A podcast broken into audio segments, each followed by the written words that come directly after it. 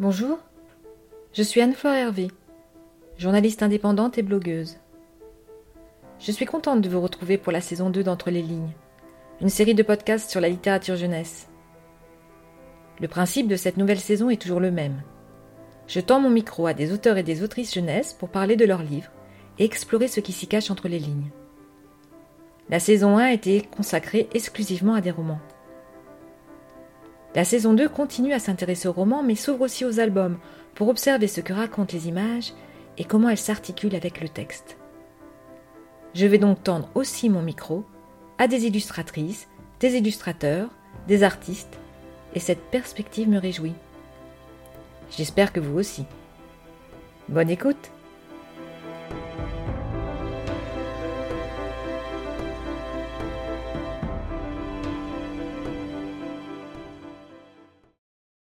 Bonjour, alors je m'appelle Hervé Tullet. J'ai fait des trucs, des machins, des livres, des expos, des expos idéales, des expos où je fais rien, des expos où je fais tout. Et quoi d'autre? Et La danse des mains. C'est mon dernier livre. Et, euh, et voilà, c'est pour danser avec les mains, danser avec les pinceaux. Et s'amuser, quoi. Face au géant Hervé Tullet, il est vraiment grand je suis dans mes petits souliers. Ce n'est pas la première fois que je rencontre l'artiste, mais il m'impressionne. Sa taille, sa voix, son talent, le personnage aussi. Je l'imagine comme ses livres, toujours là où on ne l'attend pas. D'ailleurs, en 2015, dans son atelier du 17e arrondissement de Paris, j'avais été un peu déstabilisé par sa gravité. Mais ce 10 mars 2022, dans son immense atelier d'Ivry, rien à voir. L'homme est prévenant, disponible, détendu, et moi, je bois ses paroles, tout simplement. Mais je me disperse. Revenons à la danse des mains. C'est le sujet, ou plutôt l'objet, du deuxième épisode de la saison 2 d'Entre les lignes. Pour la première fois, il s'agit d'un album illustré, et non d'un roman. Du coup, l'exercice se révèle un peu plus délicat. Comment rendre compte de la forme et des images d'un album en podcast? Avec Hervé Tulé, le comble est poussé à son paroxysme, puisque ces livres ne se lisent pas. Ils s'expérimentent, ils se vivent. Ça passe par des regards et des gestes, des émotions et des sensations. Pas très audible tout ça. Heureusement, ils ont aussi leurs propres histoires qui, elles, peuvent se raconter. Je me suis beaucoup beaucoup intéressé à la danse à un moment. Il y a eu une expo clé qui était Danser sa vie à Beaubourg, qui était une expo extraordinaire sur la danse, qui m'a bouleversé, qui m'a donné toutes les clés pour commencer à rentrer dans l'histoire de la chorégraphie. Et donc j'ai un peu regardé, il y avait une expo sur, euh, sur une compagnie de danse euh, américaine des années 60 à, New York. Et, euh, et, je regardais ces vidéos et à un moment j'ai regardé que la main. Et à un moment j'ai vu les mains. Voilà. J'ai vu les mains sur ces vidéos et, et, je suis rentré chez moi et, j'ai tout noté, ou même dans le musée j'ai tout noté. Et je me suis dit, ça y est, je l'ai. Mais après, c'est toujours pareil, on l'a, mais on ne l'a pas. Il faut quand même attendre euh, pas mal, il faut, euh, il faut... Voilà, ça a pris beaucoup de temps, comme, comme tous les livres, hein. ils sont dans un coin de la tête, mais ils sont là, mais ils ne sont pas forcément là. Et puis un jour, j'ai senti que c'était un peu plus près. Et j'ai dessiné euh, sur des petits carnets comme ça, donc une espèce d'impulsion pour essayer de trouver des déroulés qui fonctionnent. Donc voilà, il y a des choses comme ça qui sont logiques, on va dire. Si on commence à réfléchir à une danse avec des mains, on va réfléchir à la tranche, on va réfléchir aux angles, on va réfléchir à la manière dont elle va bouger. Et donc voilà, j'ai fait un premier petit carnet, puis bon. Et puis j'en ai fait un deuxième, et je crois que c'est. Je sais pas si c'est au deuxième ou au troisième, mais pas forcément dans la même temporalité. Et puis voilà, ça commençait, euh, voilà, des choses euh, revenaient. La caresse, euh, le faufilement, tout ça revenait. Et puis, et puis voilà. Et, à un moment, j'ai fait ça. Et puis là, j'ai eu comme dans ma cour de récré, où d'un seul coup, il y a quelque chose qui n'est pas prévu qui vient, et d'un seul coup, j'ai fait ça. Là, une petite description s'impose. Hervé est assis face à moi, avec sur les genoux la danse des mains. Tout en parlant, il tourne les pages du grand album qui commence ainsi. Prêt? questionne le livre.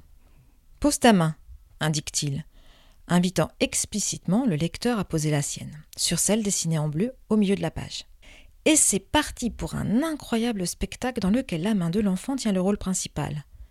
Mais rien n'empêche aux mains de l'adulte qui lit avec le tout petit de jouer les personnages secondaires. Au contraire. La menotte suit les mouvements savamment orchestrés et mouvementés par les traits colorés, jaune, bleu, rouge de l'artiste, mais aussi les ronds, les cercles, les gribouillis. D'abord elle glisse sur les pages, ensuite elle saute sur les points, puis elle bondit dans les airs, jusqu'à la page des boucles. Et, j'ai vu la main qui, dansait dans l'air, et j'ai vu le, le rapport entre le geste de la main dans l'air avec euh, des formes très expressionnistes américains euh, des années 60. Hein. Et je me suis dit, voilà, là, ça y est, je l'ai. Et je l'ai parce que, parce que le fait de, de, jouer avec le bord, de jouer avec les boucles, tout ça, voilà, si on a l'idée de la danse des mains, on va y arriver à cette partie-là. Mais d'un seul coup, de sortir de livre, qui est, une obsession, enfin, de, sortir du cadre, du format, de, sortir du livre, d'être au-dessus, et donc d'être dans, dans l'espace dans, lequel on lit, ou dans lequel il y a le livre. Et là, on peut imaginer d'un seul coup qu'on va pouvoir prendre un crayon soi-même et se dessiner sa chorégraphie et se la jouer. Et donc là, je vois bien qu'on va pouvoir sortir du livre, hein, que qu'il y a tous les ingrédients que, que, j'aime, c'est-à-dire la simplicité, qui vont permettre de déclencher l'activité, puisqu'il n'y aura pas de frein à la technique. après, moi, mes boucles, elles sont belles, hein. mais quand même, c'est une résonance, encore une fois, entre les gribouillages que font les gens avec mes, mes gribouillages, ce qui fait qu'ils sont des, impulsions, des moments de, joie de gens qui ont découvert quelque chose grâce à mes livres, et donc qui vont me, me, faire vivre mes livres dans la partie que je ne connaissais pas. Depuis notre rencontre, j'ai eu la chance d'assister à une lecture de la danse des mains en public. Non seulement j'ai vu Hervé Tulé se métamorphoser en chemin incroyable, mais en plus, j'ai vu tous les spectateurs, adultes et enfants, les mains en l'air improviser une chorégraphie, et c'était juste génial. À ce stade du podcast, je pourrais m'arrêter là, mais ce serait vraiment, vraiment dommage. L'occasion est trop belle pour interroger Hervé Tulé sur son parcours artistique et surtout pour comprendre comment ce géant à la voix grave est entré un jour en littérature jeunesse pour en devenir un nom incontournable et internationalement connu. Je n'ai pas, de, pas de lien direct entre mon enfance et mon travail. Voilà, ça c'est clair. Parce que je pense que l'enfance, c'était brouillon. Donc quand même un peu brouillon. Dans le sens où j'étais pas dans des codes et dans voilà, c'est un, un, espèce de, de, de, de, moment un peu étrange où, où je ne sais pas grand-chose et on m'explique pas grand-chose. Calme et apaisé, Hervé Tulé est sans doute moins grave que lors de notre première rencontre.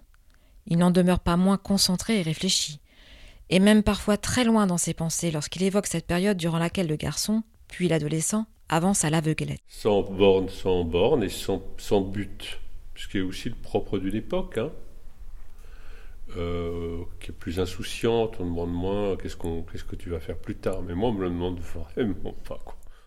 Le jeune homme n'imagine sans doute pas se retrouver un demi-siècle plus tard dans un atelier spacieux en banlieue parisienne. Des tables immenses sur des tréteaux avec dessus des gros crayons bleus, jaunes, rouges, noirs, des dessins XXL, avec des points, des cercles, des traits, des gribouillages accrochés au mur ou étendus sur le sol, des trépieds pour fixer des appareils multimédia, mais je me disperse.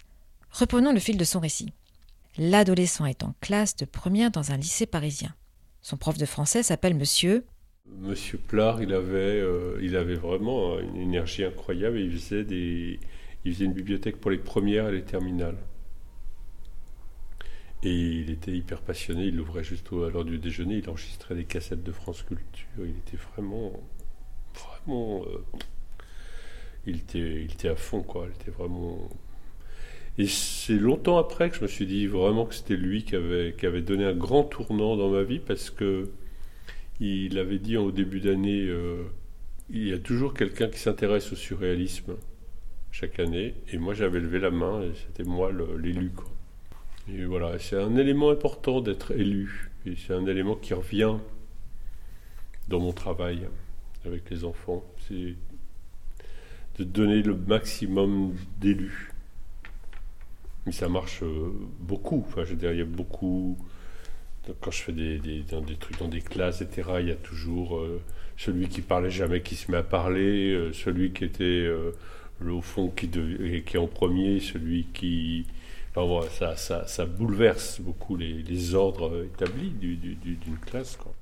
Le fait d'être élu par un prof ne le rassure pas pour autant sur sa réussite au bac. Lui, en tout cas, est le premier surpris de l'obtenir, d'où son inscription, au préalable et par hasard, dans une école d'art préparatoire proche de son lycée, qui accepte des candidats sans le fameux diplôme. Et donc, euh, j'ai eu le bac à 10,1, 2, enfin vraiment le truc euh, vraiment limite, et je suis rentré dans cette école sans absolument aucun savoir euh, ce, ce, qui allait se passer là-dedans. Mais je me suis vraiment beaucoup amusé, surtout les deux ans préparatoires. Après, j'ai fait une école assez euh, privée, parce que j'ai pas réussi à rentrer dans les arts déco, les trucs, les machins. Mais j'ai fait des belles rencontres. Et puis, euh, j'ai eu un truc vraiment hyper clair dans ma tête que je faisais illustration et publicité et c'était hyper euh, évident que j'avais aucune personnalité pour faire de l'illustration. J'avais rien. Enfin, je, non, mais vraiment, enfin, je, le pensais sincèrement, je le pense toujours. S'il insiste, c'est à cause de mon air interloqué. Je sais que ce n'est pas facile de présenter Hervé Tulé. Mais s'il y a bien un substantif couramment utilisé pour le définir, c'est le mot illustrateur. D'où ma surprise. Sincère aussi. Donc j'ai fait de la pub pendant 12-13 euh, ans peut-être, un truc comme ça. J'ai fait de la pub jusqu'en 81 à 91. Voilà, 10 ans de pub. Et où j'ai appris à m'amuser, j'ai appris à chercher des idées. Euh, voilà, c'était bien. C'était rigolo, jusqu'à un moment que c'était de moins en moins rigolo. Et mon fils allait naître, et quand mon fils est né, j'ai dit j'arrête. Ça, c'était une, c'est une rupture, une vraie rupture. Je prends un numéro de travailleur indépendant et je dis je veux être illustrateur. Avec tout cette euh, idée que je ne sais pas dessiner, qui est quand même très, très présente. Quoi. Je suis un illustrateur qui ne sait pas dessiner. C'est donc en 1991 que l'illustrateur, qui ne sait pas dessiner, commence à imaginer des livres pour les tout petits. Cela fait 30 ans et des poussières qu'il bouscule à sa façon la littérature jeunesse, ainsi que ses lecteurs, petits et grands, toujours joyeusement surpris par sa créativité. Mais pour y arriver, Hervé Tullet a beaucoup cherché. D'abord, il cherche des styles. Et en cherchant des styles, je trouve plein de styles, et en, trouvant plein de styles, je fais un style le livre pour enfants, qui est très conventionnel, puisque c'est un style comme les livres pour enfants, c'est-à-dire un trait noir et de la couleur dedans. Je vais avoir du, mal à prendre du temps avant de me libérer de la convention du style de la littérature jeunesse, enfin de ce que je vois moi comme style de la littérature jeunesse, du, un trait noir du coloriage dedans, euh, par rapport aux autres styles que j'ai à l'époque. Mais en revanche, dès le premier livre, il se passe un truc. C'est comment papa rencontrer maman. Il y a quand même des trous. La première idée, c'est un mec qui a des lunettes noires pourquoi? Parce qu'il a, il y a un trou et on tourne la page. Pourquoi? Parce qu'il a un cocard. Donc la première euh, idée dans un livre, c'est deux trous noirs. Pourquoi? Un trou noir. Donc voilà, un jeu visuel hyper fort. Et en plus, les mots, c'est c'est Bernard. Et la page d'après, c'est mais qu'est-ce qu'il a? Or, quand on dit c'est Bernard et qu'après on dit mais qu'est-ce qu'il a, ça veut dire qu'il y a déjà deux voix. Autrement, on ne dit pas ça comme ça. Autrement, on dit c'est Bernard. Euh, on ne dit pas ça comme ça. Donc c'est Bernard, mais qu'est-ce qu'il a? C'est deux voix et, et une surprise et une page qui se tourne. Et voilà, donc je suis très timide avec ça parce que j'ai peur euh, de ne pas avoir les idées, d'avoir des idées, donc j'ai un peu de rétention d'idées. Le deuxième livre ressemble au premier, le troisième ressemble au deuxième. Quand papa rencontre maman, quand j'ai sauvé mon papa, comment j'ai sauvé ma maman. Et puis après, il y a Faut pas confondre, où là d'un seul coup, il y a un vrai déclic euh, de l'idée, du concept, du concept qui me rapproche de mes expériences passées euh, dans la publicité, du jeu, du tourner la page, de la surprise, euh, etc. Faut pas confondre et distinguer à la foire du livre jeunesse de Bologne en 1999 dans la catégorie non-fiction, et il est traduit dans plusieurs langues. Dans un article publié dans Le Monde, l'album est présenté ainsi. J'ouvre les guillemets et je prends ma respiration. S'il reste fidèle à ce jeu de lecture en deux doubles pages, où la circulation se fait par la malice d'une perforation du papier, promesse d'un double rebond quand l'élément lu par la fenêtre évidée trouve une nouvelle signification sur la page suivante, Hervé Tullet renonce à la narration pour délivrer sobrement quelques enseignements de base. Faut pas confondre haut et bas, vertical et horizontal, plein et vide, pareil et différent, mais aussi quelques mises en garde nécessaires, les médicaments et les bonbons, avec un sens aigu de la connivence avec le tout petit. Je ferme les guillemets et je respire. Après le succès de Faut pas confondre, c'est... D'un seul coup, euh, un truc qui s'ouvre. Ce qui s'ouvre, c'est la possibilité de faire plein de livres. Donc chercher plein d'idées, faire plein de livres. Ça, je sens que, que c'est là. Et puis, euh, ce qui s'ouvre, c'est que je découvre euh, l'école. je découvre le fait qu'après quelques salons du livre, que je vais pas jouer le jeu du salon du livre, mais que je vais jouer le jeu de, de mes propres format à l'intérieur de l'école, c'est-à-dire rester euh, une journée entière, euh, rester, venir plusieurs fois dans une semaine, ou euh, venir une année entière. Donc de vivre des aventures humaines fortes. Hervé Tullet ne se contente donc pas de concevoir que des livres. L'auteur-illustrateur se révèle aussi un improvisateur décomplexé, 100% connecté avec les enfants. Orchestrer un atelier avec une école tout entière ne lui fait pas peur. Ses interventions prennent de plus en plus d'espace, impliquent de plus en plus d'enfants, parfois des adultes, et ne se limitent pas aux frontières de l'Hexagone. Ni de l'Europe d'ailleurs. Malawi, Chine, Corée, États-Unis. Oups, je m'emballe et je m'éloigne légèrement des livres et de la littérature jeunesse, mais je ne peux pas résister. Et je lui demande de décrire son workshop Fleur, un atelier collaboratif que le performeur fait tout le temps, partout, par cœur, et dont il ne le se lasse pas. Bah, le workshop, euh, le workshop euh, les gens sont, sont là. Il y a, vu qu'il il peut y avoir beaucoup de monde, 400, il y a eu jusqu'à 1000 personnes hein, sur, un, sur un workshop, avec que des adultes, dans une usine. Donc c'est pas si simple. Parce que bon, c'est une usine, hein, donc c'est des travailleurs, tout ça. Donc il y a une réflexion sur euh, la circulation. Voilà, on, va, il va y avoir beaucoup de monde. Soit les gens le font eux-mêmes, soit je peux intervenir un peu sur la, circulation. Les Chinois le font très bien tout seuls, ils n'ont pas besoin de moi. Ils sont, voilà, j'avais fait un magnifique workshop filmé avec un drone là, euh,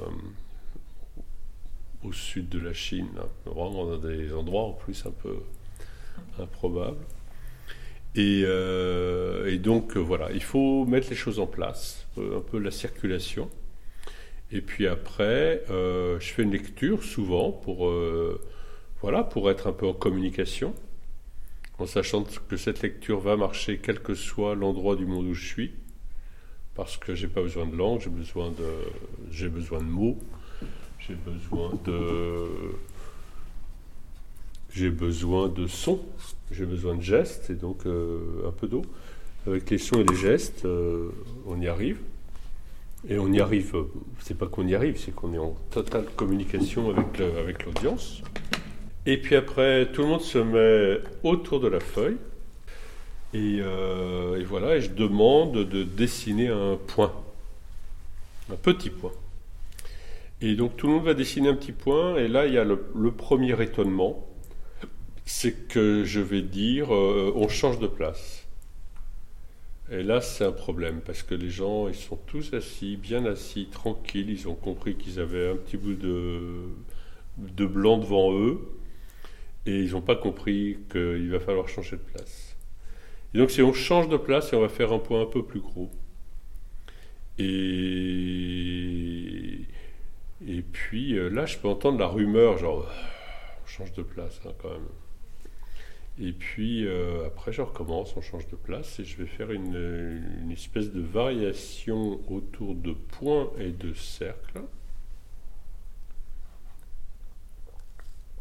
Avec un lancer de pinceau au milieu. Et moi, mon travail, c'est de changer, faire changer de place. Et donc, petit à petit, il y a une espèce de chorégraphie comme ça, parce qu'on est dans le rythme. Moi, je change d'instruction avec ce rythme. Change de place, on change de place. Pas, euh, pas, encore. Et donc, euh, pendant tout ce temps-là, les gens euh, absorbent les instructions qui sont des points, des cercles dessus, dessous, dedans, à côté, autour. Voilà, on prend confiance. On prend confiance dans l'espace qu'on a donné, on prend confiance dans, dans la circulation, on prend confiance que si on fait un point alors que c'était un cercle, visiblement, euh, le mec qui dirige s'en fout et tout le monde s'en fout. Donc on est dans une, une certaine euh, liberté. Et moi, mon travail, c'est de vérifier que le dessin se remplit bien de points de trait et de tâches et qu'il n'arrive pas trop à saturation. Et là, je fais un break. Je dis à tout le monde debout parce que j'ai senti aussi une, excitation, une nervosité, euh, une envie de continuer à faire à l'infini des points, des traits et des tâches parce que c'est trop cool. Et donc là, je leur dis euh, maintenant, avec ce qu'on a fait, on regarde bien, on passe autour, on surveille, on regarde tout et on, on, fait des grandes tiges, des grandes feuilles et on va faire un champ de fleurs. Et à ce moment-là, je mets la musique qui va redonner l'énergie. C'est une musique, euh, c'est une musique euh, funky. Et donc, euh, ça va redonner l'énergie. La musique va, va être très importante parce que je vais la faire très très puissante et petit à petit la faire redescendre pour qu'elle redevienne calme mais jamais enfantine Tintine, jamais. Euh, là, là, là, et, euh, et, les gens vont être totalement euh, libres maintenant, il n'y a plus de paroles, le son est fort, et ils sont immergés dans la musique. Et voilà, et le workshop ne s'arrête pas. Chacun, moi je passe, et puis je, fais un truc là, je fais un truc là, je montre voilà, je, je, participe au workshop à ce moment-là, en fait. Donc ça, c'était tellement emblématique de, toutes les valeurs que, que je trimballe là. C'est, simple, c'est joyeux, c'est ambitieux, euh, c'est, euh, c'est, c'est une transmission, et pour arriver à une autonomie, et pour arriver à un moment euh, de magnifique, un résultat magnifique, non sans, sans but préalable. On ne sait pas où on va, on a joué, mais on est arrivé à un résultat magnifique ensemble. En l'écoutant, je me demande quelle aurait été ma réaction si enfant j'avais eu la chance de participer à l'un de ces ateliers démesurés. Surtout, comment j'aurais transformé toute cette énergie par la suite? Mais là encore, je m'éparpille. Revenons à ces livres, qui eux aussi trimballent toutes ces valeurs. Attardons-nous plus particulièrement sur un livre, paru en 2010, traduit en 42 langues et qui, à lui tout seul, comptabilise 3 545 000 exemplaires vendus dans le monde. J'ai toujours voulu que le livre soit puissant, j'ai toujours voulu que le livre soit neuf, j'ai toujours voulu que le livre soit révolutionnaire, j'ai toujours pensé ça. Mais je ne pensais pas qu'on pouvait, euh, arriver à ce, niveau-là. Donc ça a effectivement changé ma vie. Euh, euh, je me souviens qu'au au tout début, j'ai des il y a des appels dans tous les sens, je ne sais plus où donner de la tête, c'est vraiment un truc un peu... Voilà. En revanche, c'est un truc qui reste stable. Quand le un livre sort, j'ai déjà son titre, par exemple. C'est déjà, c'est déjà là, quoi. Donc ça, ça, je trouve ça assez rassurant dans cette période, c'est que c'est quand même arrivé un moment dans ma vie où j'avais déjà fait assez de choses pour savoir où je voulais aller ça me donnait encore plus de liberté, mais j'étais assez, euh, assez clair dans ma tête. Et, euh, et euh, voilà, après, j'ai mis aussi un certain temps à digérer le un livre. Qu'est-ce que j'ai fait là? C'est quoi que j'ai fait quoi? C'est quoi ce c'est quoi ce truc que, que, que j'ai produit quoi? C'est je, je, bien vaguement continuer euh, là, mais je veux pas me répéter, je veux pas, je veux pas utiliser des recettes et en même temps, qu'est-ce, que, qu'est-ce qui s'est passé? Ça prend du temps. c'est le deuxième euh, dans la série, puisqu'on va dire que sans titre, c'est, autre chose. Sans titre, c'est, plus mon rapport au dessin, mon rapport au dessin, mon rapport à l'auteur, mon rapport au spectacle. Euh, euh, et voilà, et puis vient gentiment l'idée de couleur qui me rassure parce qu'elle elle radicalise mon travail, parce que je fais le livre entièrement avec mes doigts. Donc euh, c'est vraiment mes mains, mes doigts. et voilà, et puis après je commence à comprendre voilà, que je, vais plus loin dans, ce que j'ai toujours fait, l'exploration du livre mais que je, pousse un peu plus loin l'exploration entre les sens et le, les sens et le, lecteur, et le, les lecteurs euh, à travers le livre, ce que j'ai toujours fait. J'essaie d'éviter de, dire le mot interactivité, parce que moi je le trouve vraiment très fade, et j'étais interactif avant que le livre soit, le mot soit à la mode. Mais voilà, c'est malgré tout à ce moment-là qu'on parle beaucoup d'interactivité. Et, voilà, je, fais effectivement ce que j'avais déjà fait avant. Attention à tous les lecteurs du livre. Euh, tous les lecteurs, c'est celui qui lit et qui sait lire et celui qui lit et qui sait pas lire. Cette attention est une nouvelle fois présente dans La danse des mains, paru chez Bayard début mars. Mais la surprise et les sensations sont différentes. Cette fois-ci, Hervé Tulé ajoute un pont et invite tous les lecteurs à le franchir pour libérer leurs gestes et rentrer de pleine main dans l'art de la danse. Et c'est magique. Avant de se quitter, un petit mot encore sur l'artiste en perpétuel mouvement et en permanence à l'affût d'une nouvelle idée. Connaissez-vous l'expo idéal? Dans le même esprit que ses workshops, Hervé Tulé transmet ses indications en vidéo pour créer comme lui, mais sans lui cette fois-ci. Le concept a fait mouche dans plusieurs parties du globe durant les confinements successifs. Des expos idéales ont fleuri un peu partout, dans des médiathèques, des librairies, des classes, des salons, des chambres, des boîtes à chaussures, et même dans une boîte d'allumettes. Si vous êtes tenté, vous aussi, de libérer votre créativité avec les enfants, n'hésitez pas à aller sur le site l'exploidéal.com. Maintenant, je laisse le soin à Hervé de conclure ce deuxième épisode de la saison 2 d'Entre les lignes. Un tantinet hors cadre, je l'avoue, mais à l'image de l'artiste. Inclassable. Et précieux aussi. Mon art, c'est de transmettre un geste, de transmettre une sensation. Mon art, c'est pas de donner, euh, avoir un résultat qui serait le mien. Mon art, c'est de donner la possibilité de, d'être ému par le geste que l'on fait. Et donc, à travers cette, euh, cette, euh, cette émotion de comprendre le geste artistique. Et donc si on comprend le geste artistique, on peut avoir la curiosité d'aller voir comment travaille tel ou tel artiste, etc. Donc de lire des choses, etc. Donc c'est une façon d'avoir un accès à l'art. Vous venez d'écouter Entre les lignes une série de podcasts qui a l'ambition de mettre un coup de haut-parleur sur la littérature jeunesse. Je suis Anne-Fleur Hervé, journaliste indépendante et blogueuse. La musique est signée David Ilowitz.